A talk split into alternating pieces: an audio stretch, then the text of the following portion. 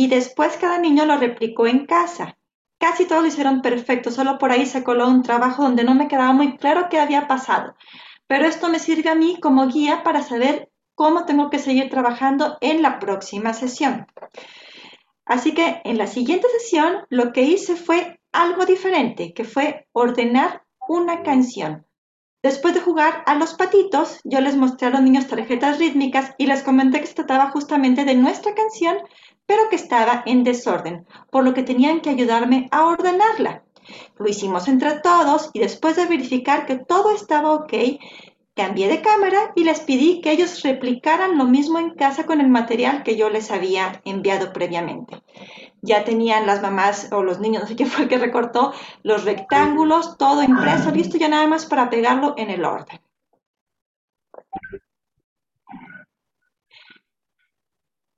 Y aquí sí, la verdad es que funcionó bastante bien, todos lo hicieron muy, muy bien.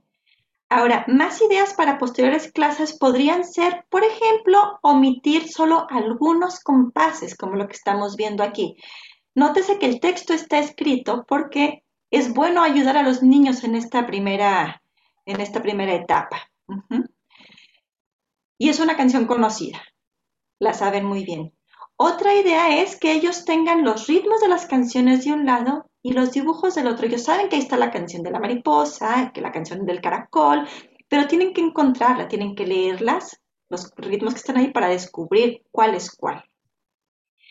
Y bueno, es importante, les decía, diversificar la práctica. Hay que hacer muchas veces lo mismo pero no igual, porque si no los niños se van a aburrir. Y hay muchas, muchas formas de, seguirlo haciendo. Y se acabó el video, Mónica. Entonces, bueno, esta ha sido mi, experiencia trabajando, estas son las ideas que a mí me han funcionado. Eh, eso, yo tengo que decir que, que mucho de lo que sé lo he aprendido de una gran maestra que tenemos la fortuna de tenerla aquí en Santiago, muy cerca, que es Lidia Mills. Eh, si a ustedes les interesa el método Kodai, no la pierdan de vista, ella muy seguido está dando capacitaciones. Eh, ella ha hecho muchas recopilaciones también de canciones. Las canciones que ustedes escucharon aquí las aprendí de ella. Están dentro de sus libros, tiene varios libros, tiene discos. Y bueno, es nuestra sensei, ella es la que nos está siempre guiando y supervisando en este proceso. Así que muchas gracias a Lidia por compartir tus conocimientos con nosotros para que de alguna forma nosotros también podamos compartirlos y que podamos seguir enriqueciendo la educación musical de nuestros niños. Y eso. Perfecto, sí, yo he tenido la fortuna de estar con Lidia también en la Ciudad de México y no, fue, toda una semana así de intensiva de, cancioncitas, de materiales, de recursos. Eh, oye, bueno, me, surge una pregunta, este, ¿cómo haces llegar el material a los papás? ¿Por correo ellos lo imprimen o, cómo manejas eso del material? Porque está padrísimo todo el material que tienes, pero pues eh, e, entendí que cada niño tiene su material. Sí, mira, yo cuando hice la convocatoria pedí un compromiso por parte de los papás que el niño tenía que estar acompañado siempre por si se le ofrecía algo con la computadora, que es complicado, y que también tenían que estarnos ayudando con este asunto del material, pero iba a ser cosas sencillas. Entonces, por ejemplo, todos los niños tienen gatitos, alguien lleva su gato de verdad a la clase o tienen peluches, pero el que no, no, ni se mortifiquen, o sea, impriman uno de internet, lo colorean y le ponen un palito atrás y listo, entonces, y las otras cosas, yo preparo el material y lo mando en PDFs a nuestro grupo de WhatsApp que ha funcionado muy, muy bien. Excelente. Es que nos tienes acá, por eso ahorita estaba distraída porque me están llegando mensajes y mensajes de tenemos que invitarla, tenemos que traerla presencial porque les está encantando tu plática. No, gracias. Este, y bueno, pues súper creativa en él. Yo tengo años de conocerte, sé tu trabajo. Este, muchas gracias por compartir aquí un pedacito. Es que ustedes ni se imaginan, o sea, Anel tiene una creatividad y una imaginación y una pasión por enseñar que quisiéramos exprimirla, pero bueno, esta es, este es una muestrita pequeña, es como para, para invitarlos, bueno, aprovecho hacer el comercial, invitarlos a los que todavía no, no están afiliados a Fomedem Pladem, a que se afilien y que podamos tener un taller más completo con la maestra Nel Buitrón, perdón. Y este, bueno, no sé si la maestra Norma Estela tenga por ahí alguna pregunta que haya surgido del chat que nos pueda compartir y nos, va, y nos vas contestando, Anel, por favor. Bueno, hay, hay felicitaciones, que está genial, está excelente eh, el material que nos ha presentado la maestra y mandan saludos desde la final de Veracruz y está genial, súper didáctica e impartida con mucho amor y paciencia. Eh, saludos, más saludos. Y, bueno, yo, yo quería comentar algo, bueno, y felicitarte, Anel, por este trabajo que estás haciendo en educación musical. Está padrísimo y nos contagias toda, toda esa eh, creatividad también que tienes. Y pues eh, estaba reflexionando en cómo, cómo a veces, eh, bueno, en comentarios que me han hecho algunos papás, ¿verdad? Que llevan a sus hijos a clases de música y quieren hacer eso que nos mencionabas primero. O sea, que sientan al niño y ándale, aquí está el pentagrama, aquí están las notas y toca. Y también muchas veces por parte de los papás existe como eh, esa ansiedad porque el niño toque algo rápido en el instrumento, ¿no? Pero yo creo que es importante como maestros que platiquemos con ellos y también decirles, tenemos que preparar al niño en este proceso y es un proceso que lleva tiempo, ¿sí? Eh, este, y, no ir brincándolo. Yo, yo hacía la referencia con, uno, con mis alumnos en que así como nosotros, pues estamos, cuando nacemos, ¿verdad? Pues primero empezamos que a a rodar y luego ya vamos reptando y luego vamos gateando y luego ya empezamos a dar los primeros pasos y luego empezamos a correr.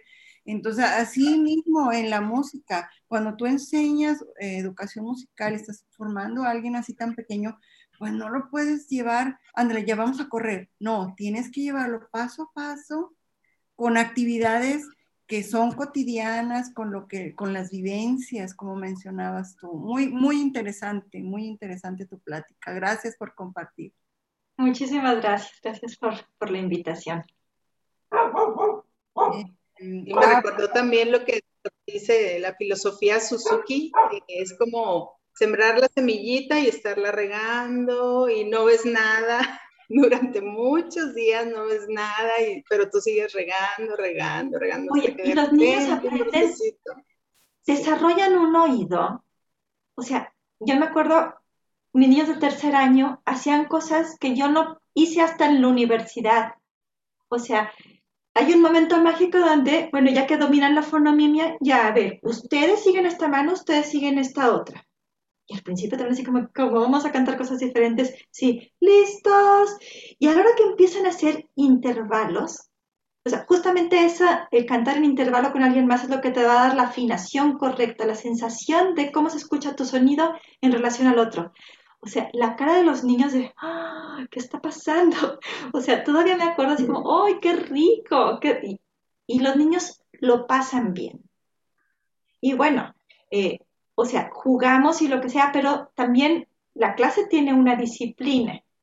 Entonces, eso también hay que tenerlo bien claro. Por más lúdico que sea la clase, tiene que haber una disciplina, porque todos los juegos, para poder jugar, hay que seguir las reglas. Hay una pregunta aquí que no me gustaría que nos fuéramos sin que nos respondieras, porque es parte del trabajo que estuviste realizando con los niños. Dice, ¿alguno de los alumnos mostró mejoría en otras áreas de desarrollo? ¿Los padres hablaron al respecto? Y no me han dicho nada los papás. Tengo con ellos alrededor de 15, 16 clases más o menos. Eh, yo he notado la afinación. La afinación cada vez es más precisa y también la coordinación. Eso sí lo he notado con ellos. Entonces, ahora están en un proceso donde todavía no los voy a poner a escribir, porque todavía algunos son muy pequeños, pero sí puedo seguir haciendo, eh, practicando el ritmo con tarjetas, por ejemplo, o con los palitos nada más. Gracias, maestra. Y una pregunta más, eh, ¿qué libro recomienda para profundizar más en Kodai? Uy, mira, el problema con estas pedagogías activas es que no hay un libro, hay que hacer. Entonces, por eso les decía, yo tengan en la mira a Lydia Mills, porque uno puede leer sobre Kodai, pero es como si uno tuviera hambre y se pone a leer un recetario de cocina. O sea, no, no funciona así. Lo mismo pasa con Off, lo mismo pasa con Dalcross. Es más, yo, yo leo a veces mis apuntes de cursos pasados y digo, ¿qué puse? Porque uno aprende haciendo, no leyendo. Eso. Y también nos preguntaban eh, que dónde podían conseguir el libro que usted escribió. Mm, ese lo tiene Mónica de León. Ahorita vamos a hacer el comercial, yo aquí lo tengo. Tuve la, la fortuna de estar en la presentación cuando vino eh, Anel aquí a Saltillo a hacer la presentación de su libro. No sé si se, si se aprecia bien. Em. Y bueno, yo tengo algunos ejemplares aquí en Saltillo. Si alguien gusta, se los puedo hacer llegar pues por paquetería. Ahorita eh, es, es, muy fácil adquirirlo. Incluso, no sé, pues digo, si están en otro país, eh, ver la posibilidad también de que lo puedan adquirir. Yo creo que ahorita Anel nos puede dejar su, su contacto o nos pueden contactar a nosotros o, ser eh, como los mediadores para, si están interesados en el libro, este, poder hacérselos llegar. No sé si, si tengas un dos minutitos para platicarnos sobre el libro, Anel, lo que contiene y por qué es súper importante tenerlo. Yo lo he disfrutado un montón.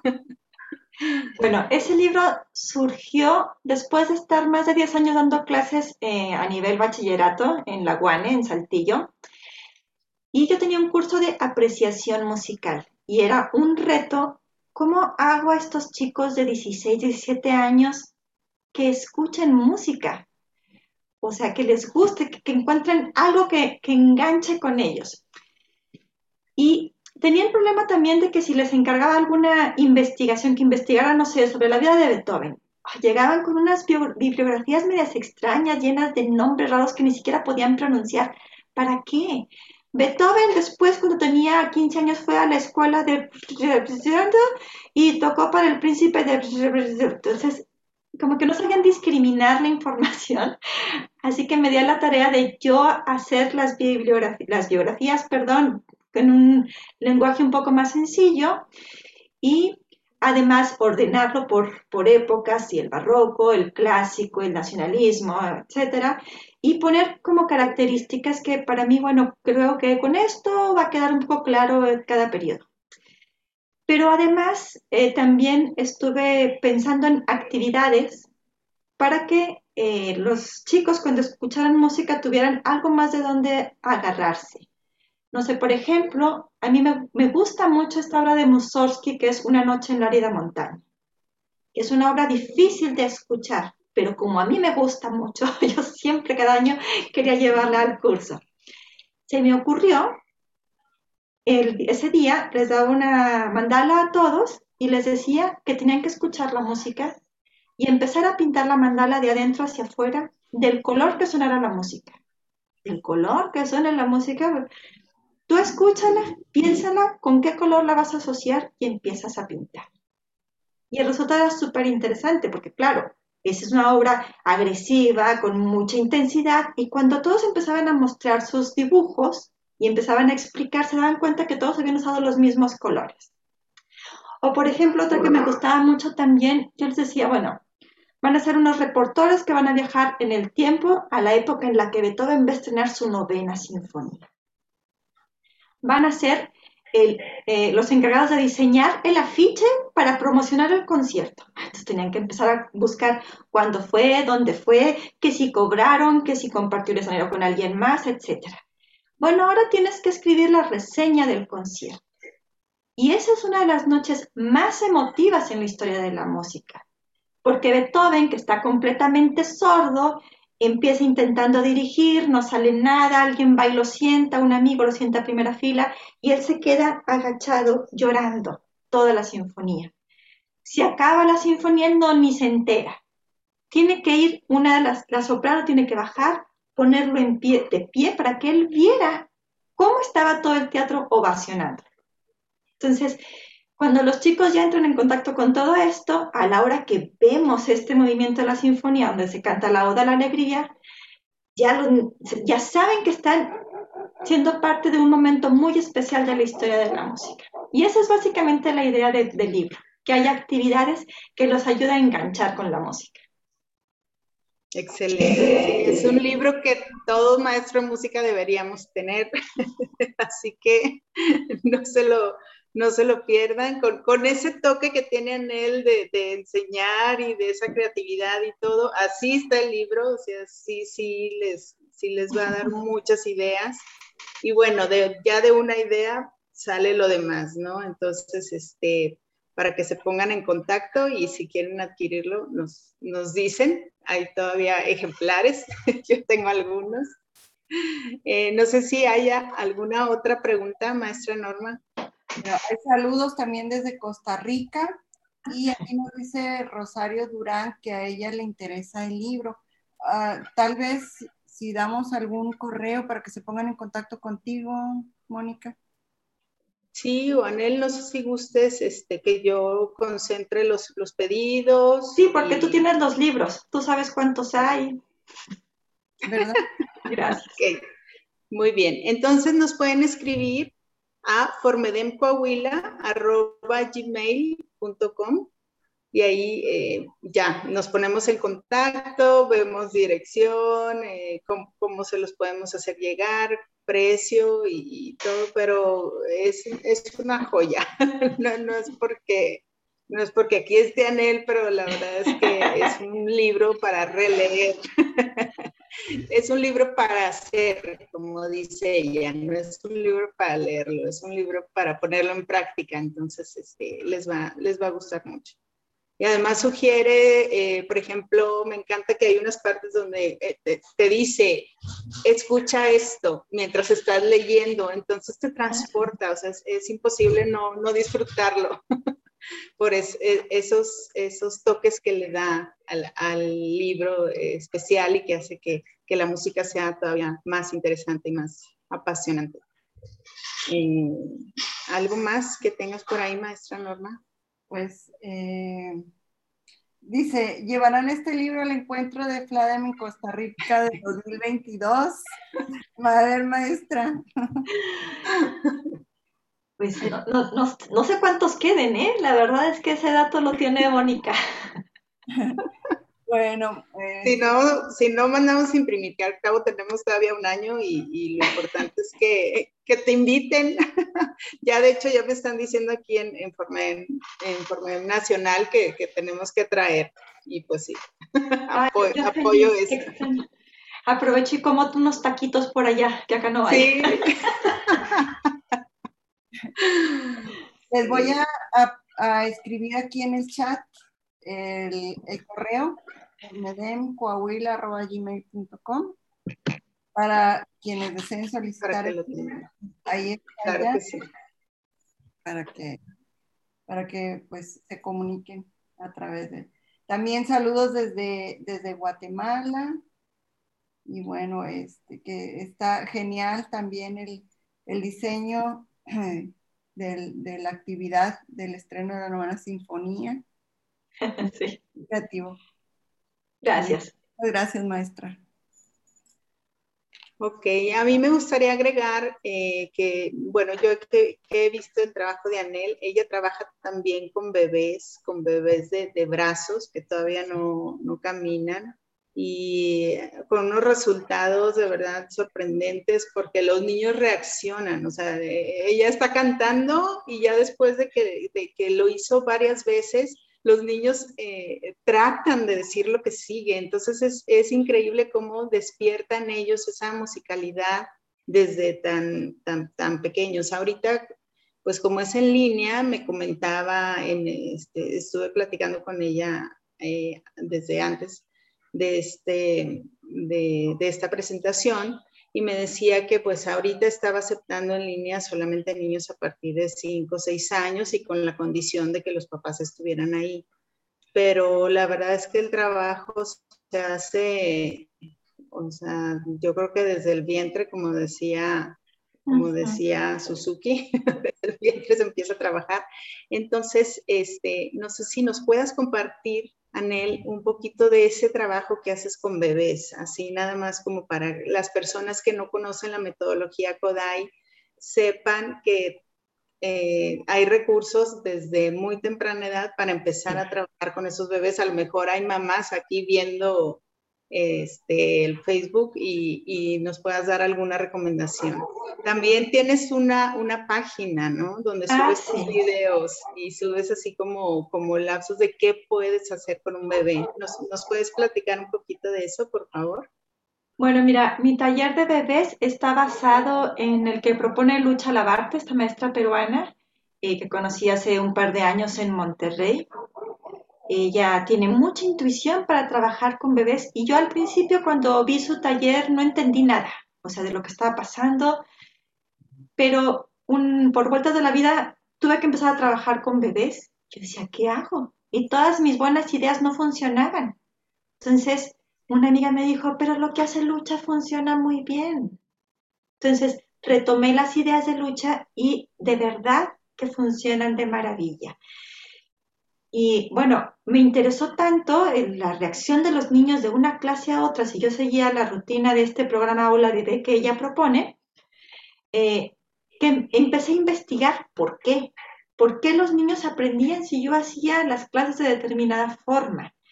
Y sabes que fue muy rico porque eh, este, este proceso de investigación que inició por casualidad después resultó en una publicación que habla sobre cómo a través de, los estadios de Piaget se puede entender el desarrollo motriz del niño de entre 0 y 18 meses. Y en este, en este taller, yo creo que no, no forma parte de ninguna metodología en específico. Eh, Lucha Lavarte tiene también mucho conocimiento de, ideas Kodai, de Orff, de Dalcross, y de alguna forma como que trata de conjugarlo y funciona, funciona, funciona muy bien. Entonces, eh, yo también tengo la certificación en rítmica del cruz, así que ahí también, a partir del movimiento, puede empezar a, meter ideas este, y trabaja también mucho que el niño sienta, que el niño sienta el pulso, que el niño sienta la forma musical. O sea, eso es súper interesante. Por ejemplo, eh, se hacen pequeñas coreografías donde los niños van cargados. Eh, a ver, aquí tengo a mi bebé, van cargados con, en los brazos de su mamá frente a otro niño y van, vamos haciendo ciertos pasos, ciertas coreografías, y los niños se las aprenden. O sea, ah, lo sé porque una mamá una vez me dijo, dice, e, era una canción de pregunta y respuesta. Yo hacía un movimiento, ellos esperaban, se acababa mi parte y ellos lo repetían. Y luego yo y luego ellos. Y dice, cuando tú te estás moviendo, ella se queda quieta pero cuando nos toca a nosotros, ella empieza a agitarse así en los brazos. O sea, la niña había entendido en qué momento había que moverse y en qué momento no había que moverse. Entonces, todo este proceso de la estimulación musical sirve, en realidad no estoy pensando en enseñarle música al niño, pues si tiene seis meses. Estoy pensando en que a través de la música todas sus conexiones neuronales se vayan fortaleciendo para que cuando después ingrese al, kinder, sea más fácil asimilar conocimientos. Y sabes que funciona. Eh, una vez también una mamá me hizo notar que cuando por fin llevó a la niña a la sala cuna, las profesoras un día la detuvieron para preguntarle qué había hecho con el bebé, porque había una diferencia muy grande entre ella y el resto. Ella sabía escuchar, sabía esperar su turno, no se desesperaba, o sea, sabía que si, estaban repartiendo algo, iba a llegar su momento, ponía más atención, ese tipo de detalles. Entonces, esa es básicamente la idea de la estimulación musical, fortalecer eh, las conexiones neuronales para favorecer el conocimiento que vendrá después. Excelente, yo creo que eso es algo que deberían saber los papás cuando, cuando inician con sus hijos en una, en una de estas clases de estimulación, que esperar. Y tú, bueno, nos lo acabas de explicar. o sea, el niño no va a aprender música, eso es súper importante, no va a aprender música, pero todo lo que va a aprender alrededor del trabajo que se va a hacer es, es este, para la vida, o sea, no es nada más para la música, es para la vida, para, para todo lo que viene después. Entonces, pues es, es algo eh, súper valioso lo que nos estás compartiendo y pues ojalá que sí eh, podamos hacer un taller presencial para que ahora sí nos demuestres todo, todo lo que estamos aquí platicando. Yo te invito a los tacos acá en México. Aceptamos. Ya sabes. Maestra Norma. Sí, eh, Anel, maestra, nos están pidiendo, por favor, que nos comparta algún contacto están preguntando, bueno, que se imparte eh, cursos en línea y les puede brindar un, contacto, por favor, para comunicarse con usted. Sí, pueden encontrarme en Facebook, Ana Elena Buitrón. Ahí está como mi página oficial.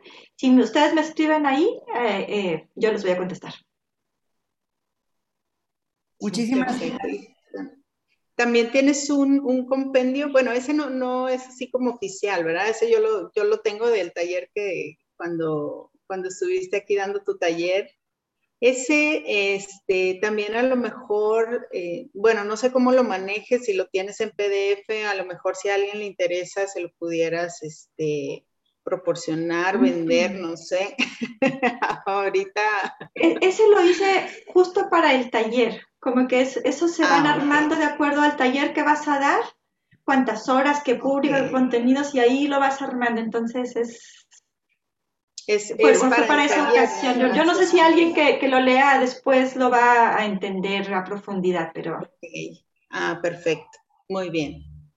Entonces, bueno, pues si ya no hay más preguntas, este, pues ya nada más queda agradecerte tu tiempo, tus conocimientos, el que nos hayas compartido tanto, nos hayas enriquecido esta tarde con todas tus ideas y, que nos hayas contagiado de, de, ya las ganas de ir a poner en práctica lo que acabamos de aprender. Y pues bueno, este, yo creo que, que lo que aquí siempre se maneja, el, el común denominador es, es, la creatividad, es el no dejar de hacer cosas, no dejar de, de explorar. Eh, no dejar de estudiar, porque también de pronto mucha gente piensa que el trabajo con niños es sencillo, bueno, le canto un par de canciones y listo, y, me, con eso me los mereo. Y el trabajo con niños es súper delicado hay que estudiar mucho y hay que prepararse mucho porque en las clases que se dan a los niños nada es casualidad, todo tiene que tener un porqué y un hacia dónde quiero ir. Excelente. Sí, conocer las etapas de cada de los niños en, cada edad, lo que necesitan, lo, lo, que pueden hacer, lo que no pueden hacer, para que tengan ese sentimiento de éxito y no de fracaso, no frustrarlos Exacto. Súper importante. Muy bien, pues no sé si quieres cerrar con algún comentario. Eh, bueno, agradecer, ya agradecí a, Lidia Mills por todas sus enseñanzas que nos comparte. Agradecer a las mamás de mis niños, porque de verdad que se han puesto las pilas. Y bueno, ahí en, una, en un mini video se alcanza a escuchar a la mamá cantando con el niño. De verdad es que gracias a ellas el taller ha sido un éxito. Ellas son las que están ahí. Anel, ¿qué necesitamos para la clase de mañana? ¿Qué material vamos a pedir? Este, y etc.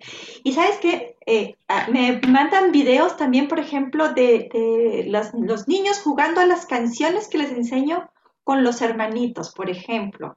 Este, y eso se me ha hecho así súper, súper rico, que, gracias a, que las mamás están ahí, esto ha florecido y ha ido más allá de los niños del taller nada más. Excelente. Bueno, maestra Norma. Muchas gracias. Gracias, Anel. Gracias por compartir tu experiencia y, pues también hay saludos desde Puebla. Te mandan felicitar. Bravo, bravo, excelente charla. Y bueno, pues de veras, muchísimas gracias. Y si algún comentario que me, me escapó por ahí, una, una disculpa, se me están eh, yendo algunos, eh, perdiendo, no, no, los encuentro, pero así en general, pues te mandan felicitar, mandan saludos de diferentes partes de aquí de México y de, pues, del mundo también, porque estaba Costa Rica por ahí. Y pues, este, eh, esperemos pronto podernos ver de manera presencial y que nos sigas compartiendo toda esta eh, experiencia, investigación y resultados que estás teniendo. Muchas gracias. Bueno, pues entonces este, damos por, por concluir esta tarde con Formedem, que ahora nos tocó acá en, en Coahuila, desde Chile. y bueno, esa es de las, de las ventajas de, de estar ahora en línea, que, que pues ya estamos a, a un clic de distancia y podemos enriquecernos con todo esto. Muchas gracias, Anel, de verdad, este, no nada más por esta, por esta charla. Tú ha sido así como que mi maestra en, muchos, en muchos, este, en muchos aspectos que, eh, pues yo también he trabajado con niños y, no quería con, con bebés, por ejemplo, y me acuerdo que tú dijiste, ándale, yo te digo cómo le hagas. Entonces ha sido así como mi mentora y pues estoy feliz de, de verte aquí y ojalá que sí, de manera presencial este, nos, nos, podamos ver muy pronto, ya que termine esto y hacer un taller ya más amplio para partirlo con más. Muchísimas gracias, te mando un abrazo muy fuerte desde aquí, desde México, y pues nos estamos viendo pronto. Nos vemos. Hasta luego. Bye, bye.